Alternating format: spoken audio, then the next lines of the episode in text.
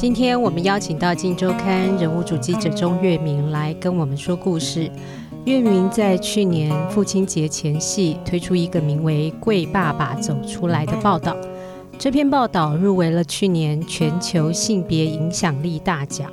今年五月，立法院三读通过了同婚法案，代表台湾争取性别平权的运动又进展到一个新的里程碑。随着社会对同志族群越来越多的支持，越友善的对待。愿意走出柜子的同志也越来越多，也许听众朋友，你的身边也发现有越来越多同志朋友愿意公开出柜了。但什么是贵爸爸呢？月明先帮我们解释一下吧。好，呃，我们都知道出柜的意思嘛，就是过往就是同志比较难跟人家言说自己的身份，然后我们就会说他是被关在柜子里。那如果同志愿意跟别人诉说他自己同志的身份的话，我们就会说这叫做出轨。那什么是贵爸爸？贵爸爸的话，就是当同志对他的父亲出柜以后，有人说这样反而把父亲关进了柜子里。这是意思就是说，嗯，父亲可能还没有办法接受，有可能是父亲还没有办法接受自己孩子是同志的身份。那也有可能他可能心里接受了，但是他。爸爸是没有办法对他的人际圈、交友圈去讲说：“哦，我的孩子是个同志。”那这种感觉也是像他是被关起来一样。嗯。那同样，如果我们说呃，孩子如果对母亲出柜的话，那我们也会说这是贵妈妈。嗯。那你当初为什么选择是要做贵爸爸这样的专题报道，而不是贵妈妈呢？嗯。好，一开始坦白说，因为我自己是一个新手父亲，嗯、那就是在父亲节的前夕，我就想说，是不是能够做一个跟父亲有关的报道？嗯，然后后来我自己其实这几年慢慢观察，就觉得好像越来越多朋友，呃，愿意对我表露他们自己是同志的身份。就光是这四五年，就好多高中同学或者是大学同学，他们有跟我出柜这样。嗯，那我觉得当然就是现在社会上对于同志的。呃，气氛是比较友善的。那同志运动也有一些比较显著的成果，包括今年的同同婚法案这样。那我我觉得他们在对我出柜的时候，其实我自己不会觉得很意外，也不会很在意。嗯，我为什么不会觉得意外？是因为我觉得我们很难从一个人的外貌言行去判断他自己的他判断他的性向。那通常我们会很会说啊，这个男的有点阴柔，有点娘娘腔；那个女的有点男性化。可是我觉得这都。跟他的呃性向，跟他喜欢谁，男性女性，我觉得这都并没有必然的关系，所以我觉得我不太会去猜测这个东西。嗯，然后另外我说不在意，不是因为我不在乎，是因为我觉得不管对方他是不是同志，好了，他本来就是我的朋友，那他跟我讲的是同志，或者是他不是同志，对我来讲都不会影响到我们之间的感情。那如果他们我的朋友愿意对我出柜，我当然是觉得蛮荣幸也蛮开心的，嗯，代表对你的信任。对，那这也是就是他们比较私密的部分嘛。嗯、那如果就算不出轨，我觉得这是他们的自由，所以不会影响到我们的关系。那所以一开始我在想这个题目的时候，我就先从呃对于这些同志的观察去发想，然后我发现说这些同志朋友他们常常跟我说，就是他们出柜之后最常被遇呃问到的问题。就是你父母知道了吗？嗯，就是好像大家都很在意说你父母的想法跟反应是什么。嗯，我觉得这个事情有点有趣。就是其实对于可能比较年轻世代的人，我们比较接受一个越来越接受一个观念，就是每一个人都是一个独立的个体这件事。对。但是其实，在东方的儒家思想的影响之下，其实我觉得我们都还是很难摆脱掉所谓的家庭。对，对，就即便你已经成年，你过了十八岁，你可能你自己有决定要不要出柜，但是。好，好像难免都会问到说，那你爸妈知道了吗？好像这变成一个很重要的事情。嗯，就想到说，那父母呢？父母的想法是什么？嗯，他们的反应会是什么？有没有一些挣扎？很少直接听到父母的、嗯、第一手的心声。对对对，嗯，所以我就觉得说，嗯，呃，就是同志的父母好像是一个值得报道的题目。嗯，对。那另外，我觉得蛮值得一提的，就是说，其实我们觉得。父母好像除了说选择要不要接受孩子的同志身份之外，他们其实没有权利去选择说他们要不要知道。就是当他们的孩子跟他出柜之后，我不是说就因此而不要太更多的考量或者是怎么样，我只是觉得我们换一个角度来想的时候，其实变成贵爸爸或贵妈妈其实是没得选的这件事。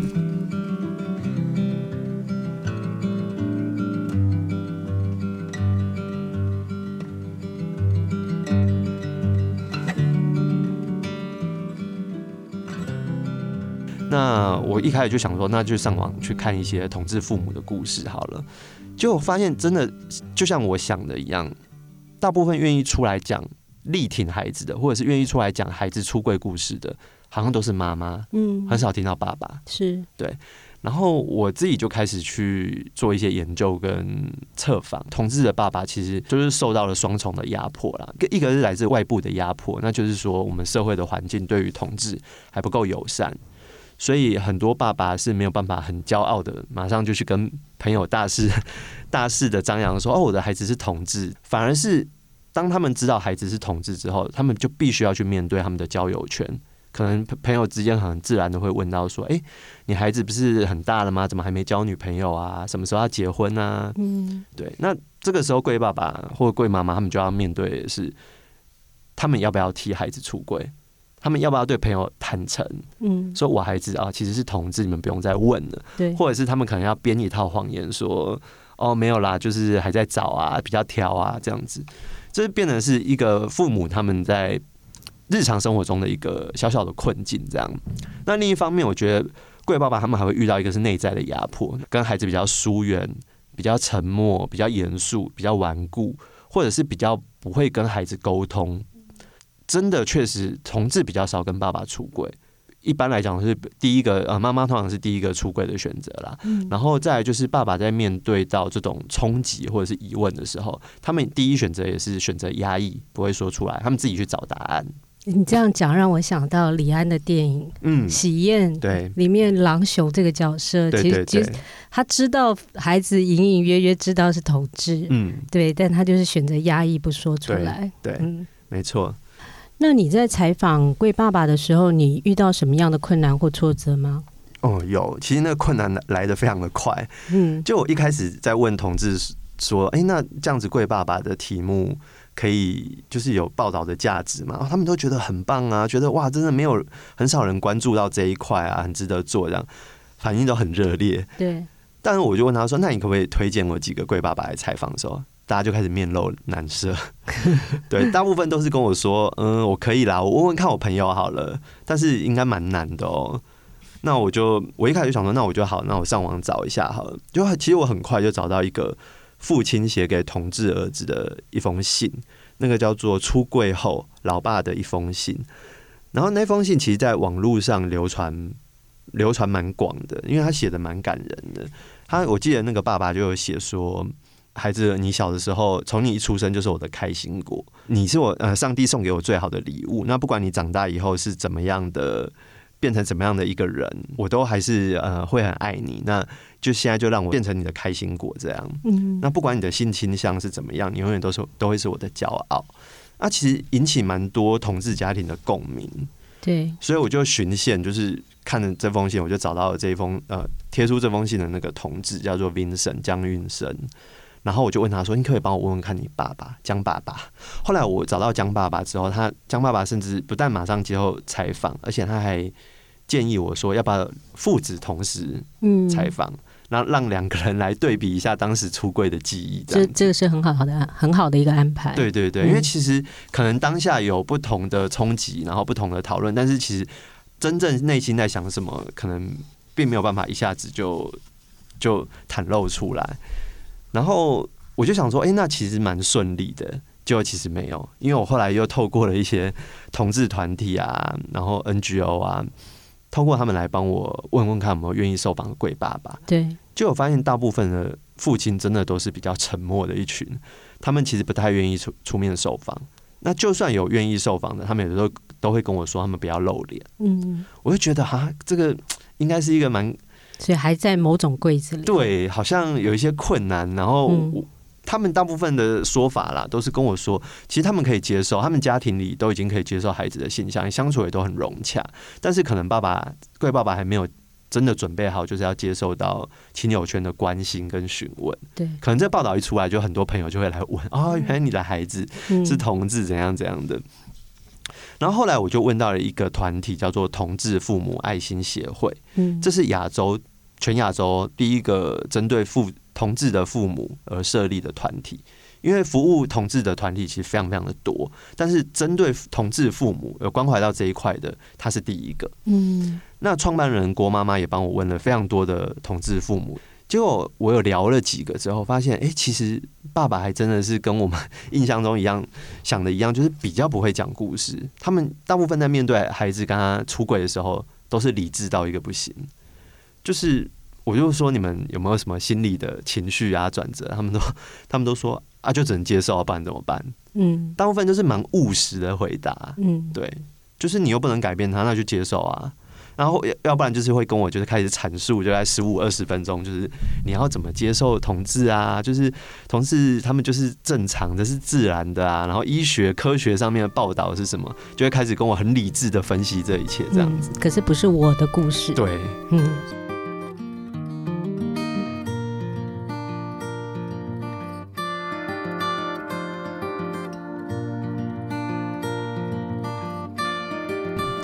后我在采访这几个贵爸爸的过程当中，我也发现一个蛮蛮有趣的现象，就是能够接受同志孩子的这种比较所谓比较开明的父亲，好了，几乎都是高高知识分子。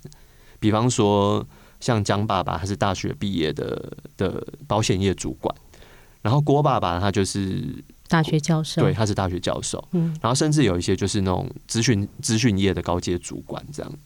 我觉得我分析起来，我觉得有可能一个是因为教育程度高，知识水准比较高，他们比较容易接受新的资讯。另一个，我觉得他们社经地位高的人，他们可能也比较爱面子，他们会想办法说服自己，就是一必须要接受这样无法改变的事实。这样，那我就觉得说，我已经有一个张爸爸，一个郭爸爸，这样子背景好像身份有点太雷同了。对，那会不会让读者就觉得说，哎，好像你的父亲要有这样高知识？高教育水准比较容易接受，但我觉得其实应该现实应该不见得是这样。嗯，然后后来我就呃听了一个一个记者前辈就万金油的建议，这样他就说，那你去访一个网红张毅，嗯，对，他的父亲就是呃台中鹅肉摊的老板，那刚好是另外一种教育程度这样。那我就觉得哎、欸、好，就果然问了张毅之后，他也很顺利。嗯。是在你的采访里面啊，所观察到这些同志家庭，爸爸和妈妈跟同志孩子他在相处和角色上，呃，你有没有发现一些不一样的地方？嗯，我觉得有贵爸爸跟贵妈妈，他们其实就像我们对于父父母的一个比较传统跟比较刻板的认知啦。那其实就是父亲真的比较理性，然后会比较。倾向于呃问题导向，就帮你解决问题。那母亲就是比较感性，比较情绪，然后比较会乐于陪伴啊、倾听这样子。那其实多数的孩子，像我们刚刚有提到，就是真的是比较多是愿意比较早跟妈妈出柜的啦。但是呢，应该不是说爸爸比较难接受同志的身份，而是爸爸妈妈这两个角色他们的观点会不太一样。因为像爸爸通常看重的是社会面。就他遇到就孩子跟他出轨的时候，他第一个想到的可能是你以后求学、求职、职场上会不会遇到什么困难？但是妈妈关心的是你的感情、你的生活，有没有人欺负你啊？这一类的比较生活面向。所以其实呃，我在采访到这些贵爸爸的时候，他们真的第一个考量都是现实面。那他们的反应，对于孩子出柜的反应也有一个差异啊。像爸爸就是比较理性嘛，他们就会去压抑，他们不会处理自己的情绪，所以也不会向外面求助。他们通常都会问说：“哎，你有没有数据？你有没有医学的根据？你有没有什么资料来让他理解什么是同志这件事？”也是比较问题导向。但是这样子理性的父亲其实有一个好处，就是他们如果接受了这个事实。他们知道说这没有办法改变之后，他们会接受的很快，他们会马上撑起这个家，对，然后会告诉孩子说有什么法律协助啊，有什么法条可以保护自己啊，帮你指引一条明路，怎么找工作啊，这样子。我我那时候采访江爸爸，他其实本来就是一个比较开明的爸爸，他其实第一时间他还搞不太懂什么同志不同志，哎，就给他的孩子江运生就是一个拥抱，当出柜的时候，就给他一个足够的情感支持。我觉得这个这一点是非常重要的。但是其实他里内心还是一团困惑，就是什么是同志？为什么会有同性恋？这样他马上就上网查，想说同性恋到底是什么？有没有可能治疗？后来他发现说医学证实这同性恋就是天生的之后，他马上就接受了。然后甚至后来给予自己的孩子蛮多帮助的。听起来，呃，前面这几个故事，呃，他们跟就是这些同志孩子跟爸爸出柜的经历都很顺利吗？那些贵爸爸内心经历过什么样的转折？其实。并没有那么顺利啦，就是像我印象非常深的，就是我在采访呃网红张毅的时候，因为张毅就是他常会在网络上抛出自己女呃男扮女装的一些照片，他就是比较阴柔、很女性化，然后打扮起来就很漂亮的一个男生。他很，但是他的爸爸是完全跟他相反的，张爸爸就是一个啊、呃、吃槟榔，然后开口闭口就三字经，很阳刚、很兄弟、很江湖味的那种人。然后那时候跟他聊天的时候，我其实真的蛮难想象说张爸爸会接受自己的孩子比较女性化，然后又比较阴柔，然后又甚至还是一个同志这样子。那确实我们在聊天，我觉得这个接受的过程其实势必是非常的漫长了。那其实张爸爸那时候跟我讲说，后来他。也是慢慢一步一步接受，那最主要因素也是因为他年轻的时候也是爱玩、开酒店，然后也是做生意，他觉得他看的人比较多，所以也有认识一些同志的朋友。那后来一开始也都会，他都跟我说，我不知道这边可不可以讲，可是这样他都会跟我说，他都交一些同志朋友叫做干卡城的，就可以看得出来那个比较呃刻板印象，比较刻板印象对。但是后来发现这些朋友其实也跟他们生活。聊天相处都很自然啊，都很都是一些好人。他其实慢慢可以接受这些朋友。那看自己的孩子也是一样的，但是一开始也是会觉得蛮痛苦。他也会跟我说，他蛮想揍他儿子，觉得很丢脸、没面子这样子。但是我觉得听起来张爸爸好像有一点勉勉强强，所以我就想要试探他一下。我就问他，我就故意问他一个问题，我就说：如果有一天有一个新科技可以让你的儿子变成异性恋，变得跟大多数人一样。你要不要他去试试看？结果没想到他的回答其实让我非常感动。我就我就把他的回答就直接讲出来好了。他说他觉得孩子好就好啊，其实他好，父母就会好。我们做的要死也是为了孩子，又不是为了自己。我觉得认同哦，没有认同一半的，要接受就是接受，不然就不要接受。既然他不能改变，那就是我改变嘛。那我改变会比较快，因为他活的路比较长，我的比较短。他的改变是整个人要改变，但是我的改变只是改变心态呢。那未来的生活是他们要过，又不是我在过。你要就祝，你当然就祝福他们啊，这样一家人也很圆满，很开心。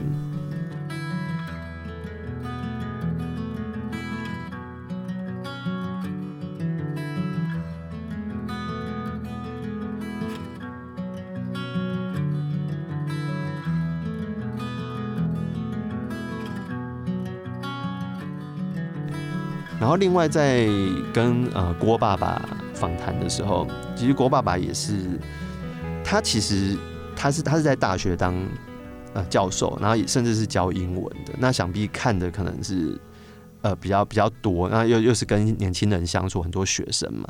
他在学校的时候就被学生称封为就是 gay 达，gay 达就是所谓的很容易就知道说哦哪些学生是是是 gay 是同性恋这样子。那他甚至以前在学校也成立过心理辅导室，就是专门在处理一些学生的感情问题。他甚至还有被男同学告白过。但是当自己的孩子发生呃跟他出轨的时候，他就觉得其实跟处理别人的事情是完全是两回事。诶，他当下其实没有办法马上接受。他甚至有一丝丝的希望说，孩子能不能够跟多数的人一样，所以也是很挣扎的。但是后来是有他的朋友跟他说。他的朋友跟他说：“你的孩子是因为信任你才跟你出柜的，这就是你教育成功的地方。”他的孩子其实啊，本来他是生理女性，非常的男性化，然后所以他们一直，他郭爸爸跟郭妈妈都一直以为他是 T，就是啊同性恋里面的 T 这样子，然后就很认真的开始研究同志议题，然后关怀同志父母，所以后来才会一起创了这个同志父母爱心协会。对，那后来才慢慢慢慢，他又观察到自己的孩子其实。不是 T，是跨性别。嗯，对，所以后来他等到孩子呃研究所毕业之后，又主动跟他谈，反过来帮他出柜。其实他是女跨男的呃跨性别者这样子。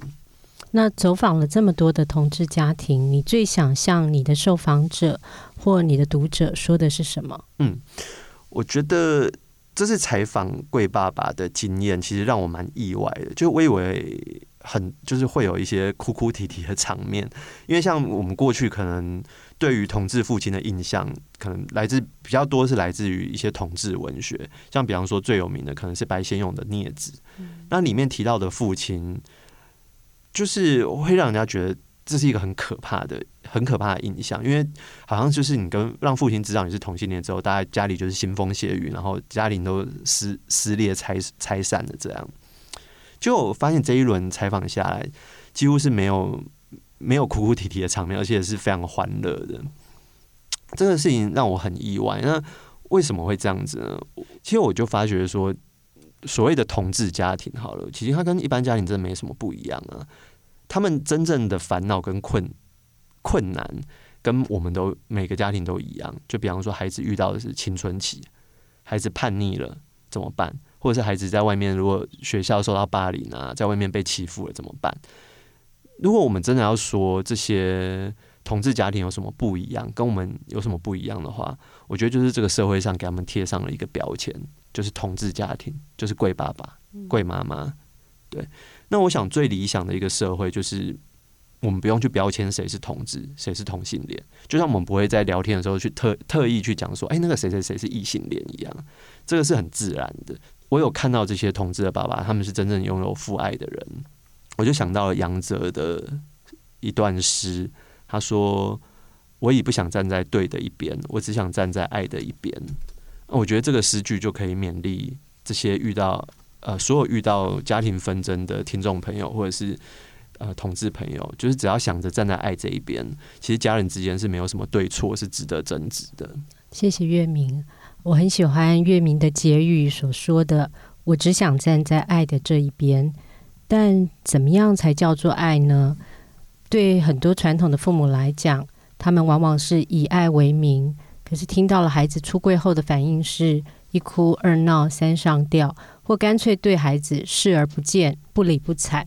采用一种冷暴力的形式，说穿了，他们的目的还是希望孩子能改变他的性倾向。对这些父母来讲，他们往往因为害怕孩子未来被歧视，怕孩子得不到幸福，以爱为名却行暴力之实。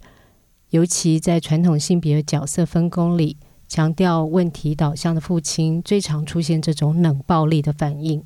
希望月明今天分享的故事，能给其他遇到类似状况的父母一些参考。只有站在爱的这一边，凡事包容，凡事相信，凡事盼望，凡事忍耐，一路不怀疑、不后悔的爱下去，幸福才会来敲门。今天谢谢月明的分享。嗯，谢谢各位听众。下一次我们继续来听人物记者为我们说故事。